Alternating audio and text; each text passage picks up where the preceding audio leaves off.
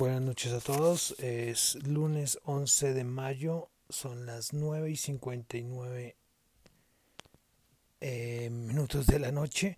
Saludamos entonces a todos los que nos escuchan en vivo en este momento y los que escuchan nuestro podcast en Spotify. Mi nombre es John Torres. Me encuentran en Twitter como arroba John Chu o arroba Dato Economía. Pues entonces comenzamos una nueva semana, comenzamos entonces el resumen de las noticias económicas del día de hoy. Bueno, hoy tuvimos un inicio de semana pues pues un poco extraño a nivel de mercados. Tuvimos al índice del Nasdaq que sigue subiendo, como vamos a verlo más adelante, pero con, no sé, como con una atmósfera un poco extraña porque las economías están abriendo de nuevo, está entre comillas, muy entre comillas, volviendo a tratar de retomar algo de normalidad y entonces está el miedo, ¿no? El miedo de qué irá a pasar con el virus, habrá más afectados. Pues en Corea y en Alemania se han dado indicios no tan buenos porque han aumentado el número de infectados. A medida de que la gente vuelve a las calles, muchos lugares públicos vuelven a abrirse, bueno, entonces es un poco de escepticismo lo, lo, que se vive en el momento. Pero bueno, comenzamos entonces con el resumen de noticias económicas. Comenzamos como siempre, bueno, como casi siempre con Asia. Pues las ventas de automóviles crecieron un 37% en el mes de abril Recordemos que en el mes de marzo se desplomó el 40% y, y en el mes de febrero se desplomó el 79%. Se han vendido en total 1,43 millones de carros en el mes de abril. Pues una tremenda sorpresa, lo que hemos venido diciendo, pues Asia es el que el único que parece que se fuera a recuperar en V. Los datos que muestran de recuperación son tremendos pues imagínense de una caída del 79% en febrero al 37% positivo en el mes de abril es algo pues buenísimo. Es más es un 100% es bueno en porcentaje el 79% al 37 es más del 100% de recuperación. Entonces en Asia lo que es la parte de China sigue presentando muy buenos datos de recuperación económica bueno, eh, esta vez no tuvimos en Estados Unidos datos de mucha importancia de variables macroeconómicas, pero sí tuvimos, uh, tuvimos como un poco de nerviosismo tras de todo lo del coronavirus. Ahora tenemos que lo de la guerra comercial no se termina de aclarar. Recordemos que el viernes tuvimos como que una entre comillas paz, como decíamos, porque había, ah, hubo una conversación entre China y Estados Unidos que de cierta manera calmaban las cosas.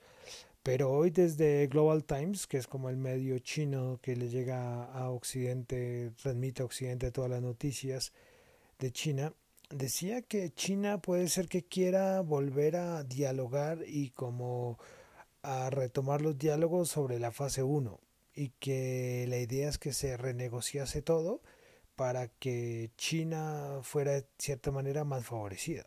Eso es lo que dice Global Times. Pues Donald Trump salió horas después a decir que él no quiere volver a renegociar nada. que ya las cosas de la fase 1 están ahí donde están, lo que se firmó y, y ya viene de pronto la fase 2, pero el a tocar otra vez y volver a, a retomar todo esto sería, imagínense eso, sería una calamidad. Recordemos todo lo que se gastaron en para llegar al menos a una fase de, de acuerdo en, de la fase 1 de la guerra comercial. Entonces imagínense volver a retomar todo sería una locura. Y en este momento, de verdad, pues desde China dieron esta información. Eh, pues no sabemos, bueno, Global Times es como el medio, entre comillas, más serio que hay para estas cosas. Y pues si el gobierno de China quiere esto, pues no sé. La cosa vuelve otra vez a complicarse un poco porque en cualquier momento viene Trump otra vez a, a decir que entonces va a cancelar todo, yo qué sé, porque, porque desde China empiezan a, a enviar señales no tan favorables sobre la guerra comercial.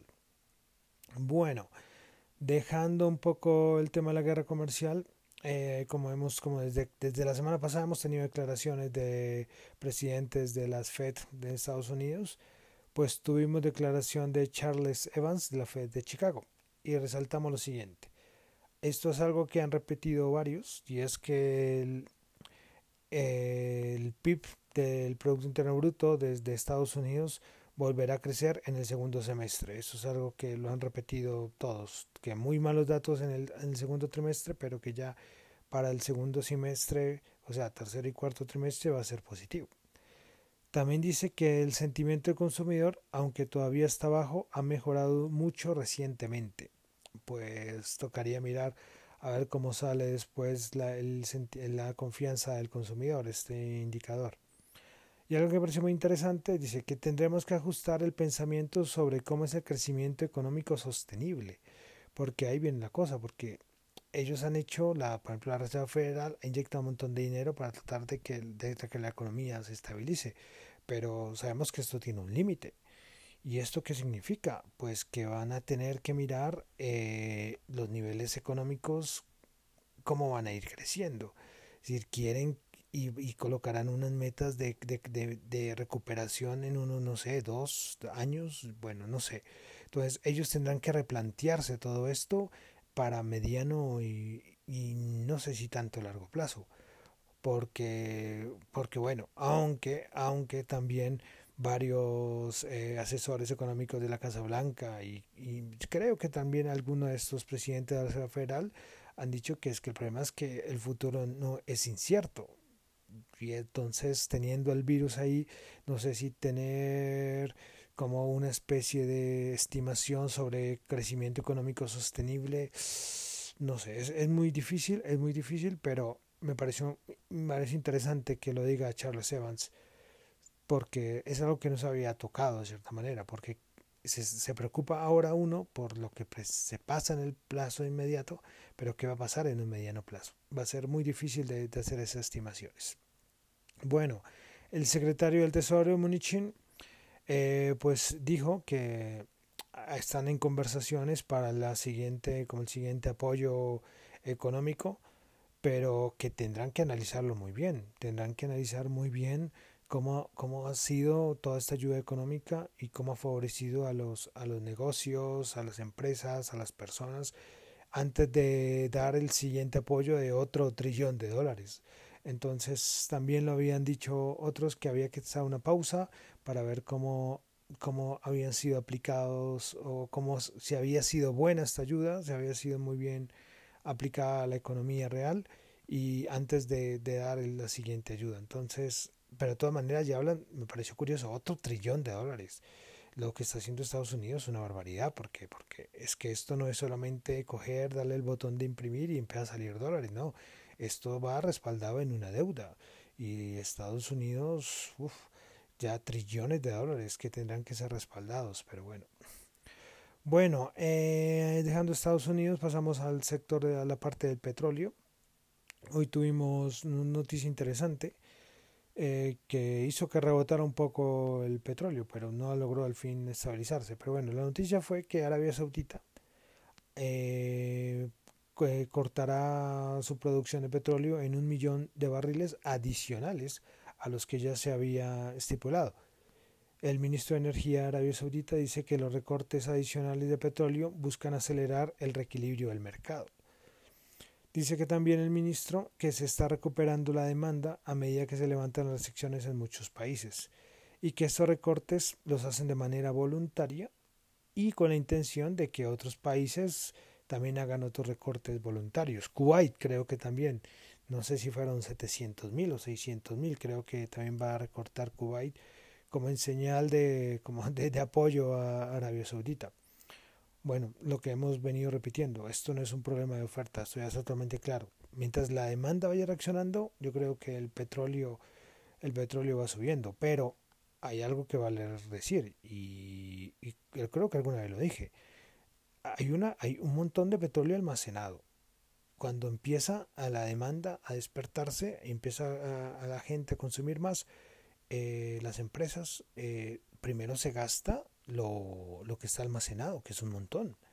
Esto no es que coge y ya empieza y otra vez la producción vuelve a niveles normales, no, esto es un proceso como proceso a mediano y no sé si largo plazo. Entonces, volver a ver precios del petróleo muy altos, no creo. Entonces, pues podrán hacer recorte y podrán hacer lo que sea por parte de la oferta, pero, pero eso es un proceso de mediano plazo y con el supuesto de que a partir de ese momento las economías van a empezar a retomar, entre comillas, su vida normal. Entonces, bueno, de cuidado de todas maneras esto, esta medida del ministro de Energía, pues cuando salió la noticia rebotó el petróleo un poco, pero después volvió a caer porque porque han ido cayendo mucho, no mucho, algunos algunos centavos de dólar el petróleo los últimos días, tanto hoy lunes como creo que fue el viernes también que cayó. Pero bueno, vámonos con la parte de los mercados, eh, noticias ya de los índices, pues a nivel de Estados Unidos tuvimos que Tesla dio la noticia que comenzará a fabricar de nuevo sus automóviles en su fábrica de California. Eh, también tuvimos noticia de Amazon, aunque parece que fue desmentida después, pero queda el rumor. Cuando, cuando hay rumores es esperar que alguien oficial lo, lo cancele, perdón, lo niegue, perdón. Y dice que Amazon estaría en conversaciones para adquirir al operador de cines AMC Entertainment y esto lo citó el Daily Mail, pero, pero después, horas después, toca mirar quién de las dos partes dijo que esto, que esto era mentira, porque sí, sí lo vi, pero, pero como no vi la fuente muy oficial, entonces ahí está el, rumor. AMC alcanzó a subir un montón, por el más del 6%, si no estoy mal, cuando salió el rumor de, de esta de la adquisición por parte de Amazon. En Colombia, en Colombia eh, tuvimos noticia de Ecopetrol, que es, tenemos que sabemos la, la, acción más importante, la empresa con la acción más importante en la Bolsa de Valores de Colombia. Mostró sus estados financieros y pues como se preveía, no, eran, no fueron bastante buenos. Pues la utilidad neta de Ecopetrol alcanzó 1,1 billones antes de impairment y lo que representa la utilidad neta, ¿no? lo que representa una caída del 59% respecto a los 2,7 millones registrados al mismo periodo del año pasado, el 2019. Pero aquí está como lo complicado y es que la utilidad neta ya después de impairment fue 133 133 mil millones, lo que, representa una caída del 95% respecto al de los tres primeros meses, es decir, el primer trimestre del año pasado. Es una caída súper fuerte. El EBITDA, bueno, eh, fue de 5,3 billones y las ventas totales fueron de 15 billones, es decir, 5,5% inferiores a los registrados en el primer trimestre del 2019. Bueno, Sabemos que entonces que los resultados iban a ser muy complicados. Son los resultados de las petroleras este primer semestre, no el primer trimestre, sino el primer semestre van a ser muy, muy, muy fuertes. De todas maneras, el presidente Copetrol dice que van a tratar de, de que la operación sea sostenible con precios y que ellos esperan precios entre 30 y 40 dólares. Recordemos que siempre como el precio eh, mínimo, pues sí, para no tener pérdidas, es que el límite es como los 30 dólares en la referencia Brent. Entonces, claro, menos de eso, las pérdidas son difíciles, difíciles, muy difíciles. Entonces, van a tratar de tener una producción sostenible, porque la idea es que disminuir costos, disminuir gastos. Entonces, en esto se va a basar para los siguientes estados financieros, pero, pero sabemos que para Ecopetrol, en este caso, las, o sea, este primer semestre va a ser muy duro, muy duro. Yo lo coloqué en Twitter hace unas horas y decía que con todos estos resultados, que los accionistas de Ecopetrol eh, no esperen ni parecido los dividendos del 2021, porque la situación es muy complicada, muy complicada. Y entonces los dividendos, mucha gente podrá pensar que los dividendos puedan ser sostenibles y, y no, y mucha gente decía precisamente que los dividendos que se repartieron este año eran, eran muy, estaban muy, muy, muy, o sea, estaban muy, muy por encima del precio de lo que estaba en ese momento el petróleo y para la situación que se venía para Ecopetrol. Pero bueno, lo decidieron en la asamblea de accionistas y pues eso fue y lo que se repartió en el mes de abril, pero, pero mucho cuidado, mucha atención por lo, por lo que está pasando con Ecopetrol. Año que no va a ser fácil para Ecopetrol. Y bueno, también tuvimos la gran noticia de Avianca. Se venía hablando de esto desde hace ya más de hace dos semanas, toda la situación tan complicada de Avianca.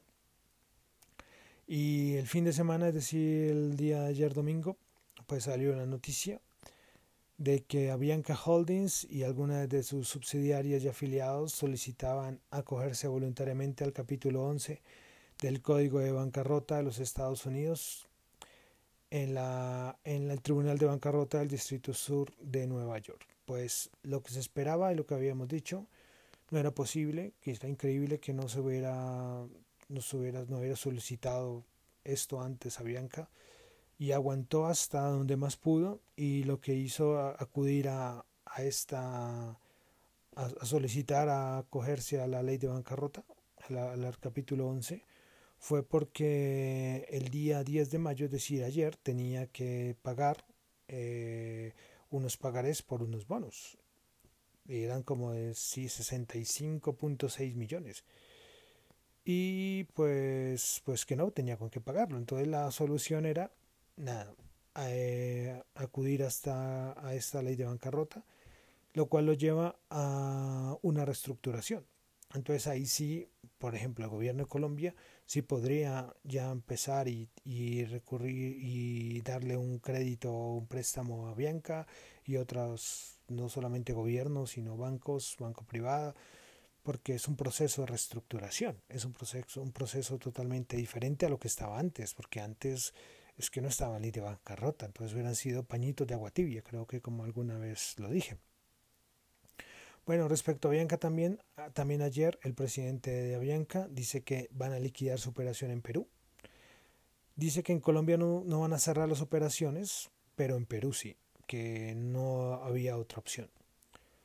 Eh, entonces van a tener como 10 días para liquidar toda la operación en Perú por parte de Avianca, pero que en Colombia sí, bueno, bueno, es un proceso de reestructuración, decimos, no es que ya son dos cosas diferentes. Hay otra, no me acuerdo cuál es el capítulo 7, no me acuerdo, que ya es una cosa de liquidar y que listo, ya, no, ya Bianca deja de funcionar, no, esto es una reestructuración y ya Bianca había pasado por esto creo que en el 2003 cuando apareció Eframovich, también igual, una situación horrible, eh, Bianca se había acogido a este capítulo 11 y apareció unos inversionistas y la rescataron y la, y la ayudaron a, y la ayudaron a sostenerse hasta el día de ayer que, que se presentó el, esto Ponavienca. Pero entonces es una situación que bueno, ya el ministro de Hacienda aquí en Colombia dice que ahora sí el gobierno entraría en condición de prestamista a Bianca porque la entrada como accionista sería extremadamente delicado. Lógicamente, cuando decían la semana pasada que el gobierno quería comprar acciones, era una locura. Una situación así era una locura. Era una locura.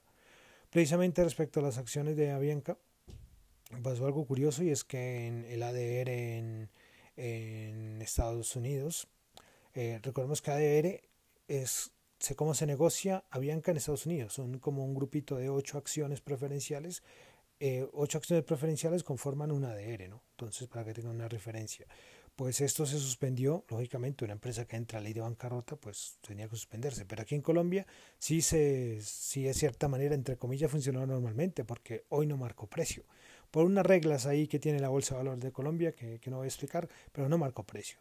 Ya hace como también una hora, una hora y media, la Bolsa de Valores de Colombia dijo que iba a cambiar unas reglas, entonces que mañana iba a facilitar la que Avianca sí pudiera marcar precio, no van a, a quitar unos límites y unas cosas. Pero entonces vamos a ver, ¿quién va a comprar Avianca? Es un riesgo muy grande. Comprar Avianca de verdad que es un riesgo muy, muy, grande, no sé. Yo no, no, no, esto no es una sección ni de recomendación ni nada, pero que la gente que vaya a comprar que evalúen los riesgos de comprar, de comprar Avianca. Y habrá mucha gente que yo imagino que también querrán salirse y vender pues bueno, mañana estaremos muy pendientes a ver cómo, cómo va la, esta acción de Avianca en la Bolsa de Valor de Colombia. Y para cerrar un poco ya este, todo esto de Avianca, eh, Standard Poor's eh, bajó la calificación crediticia de Avianca estaba en CC más, en menos, perdón, en triple C menos y quedó en D, que es la, la nota peor, o sea, es la nota, la última nota que tiene las calificadoras, pues eh, esa es D. Eso significa eh, la nota D significa que ha incumplido, que una empresa ha incumplido sus obligaciones y se considera que en general faltará la mayoría de estas. Y lo que dice eh, Standard Poor's dice que es la compañía latinoamericana de transporte aéreo Bianca y Holdings S.A. y ciertas subsidiarias ha iniciado una petición voluntaria para preservar y reorganizar sus negocios bajo la declaración de bancarrota del capítulo 11 en Nueva York. Entonces, bajo, bajo esto, pues Standard Poor's le baja la nota crediticia Bianca a D, como decimos, la peor nota porque recordemos, tenía que pagar 65,6 millones eh, en, en, en, pagarés y, no tenía garantizado nada, o sea, tenía que haberlo pagado ayer. Entonces, ya todo esto claro, entonces ya sabemos lo de Bianca, ahora esperar, comenzará con todo el proceso de reestructuración, ojalá deseamos que, que las cosas salgan bien, no sabemos cómo hacer porque porque esta situación no es como la de hace unos años, estamos en un momento, momento crítico y yo creo que cualquier inversionista va, va a pensarlo muy bien en el momento de meter su dinero y si es por parte del gobierno colombiano también eh, evaluará muy bien en la cantidad del préstamo que, que podría ser. Bueno, vamos entonces ya con los indicadores económicos de hoy 11 de mayo. Eh, comenzamos el Dow Jones Industrial bajo 109 puntos, menos 0,4% a 24.221 puntos. Las principales ganadoras del día de hoy estuvo Pfizer con el 2.3, eh, Merck con el 1.9 y Apple con el 1,5%. Las principales perdedoras, American Express bajó el menos 4,6%, eh, Boeing bajó menos 3,3 y Caterpillar bajó menos 3,1. Bueno, vamos ahora con el Nasdaq. Increíble lo del Nasdaq. Va a llegar a máximos históricos con todo lo que está pasando. Increíble. Nasdaq subió 71 puntos, el 0,7% a 9.192 puntos. Principales ganadoras, Zoom Video, la de las aplicaciones que ahora todo el mundo usa, con el 7.1%, Vertex 5% y AMD con el 4.7%. Principales perdedores tuvo United Airlines con el menos 5,7, Marriott menos 5,5, Marriott presentó estados financieros horribles, y Western Digital con el menos 4.1%. Vamos con el Standard Poor's 500, subió 0,3 puntos, casi el 0,01%, y cerró en 2.930 puntos.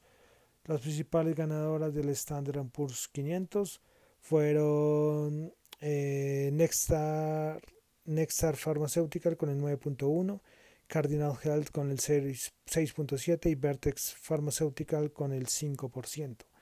Principales perdedoras del Standard Poor's 500, eh, Under Armour, que también presentó resultados financieros muy malos, menos 10.5, eh, Allianz Data, menos 8.8% y Coti con el menos 8%.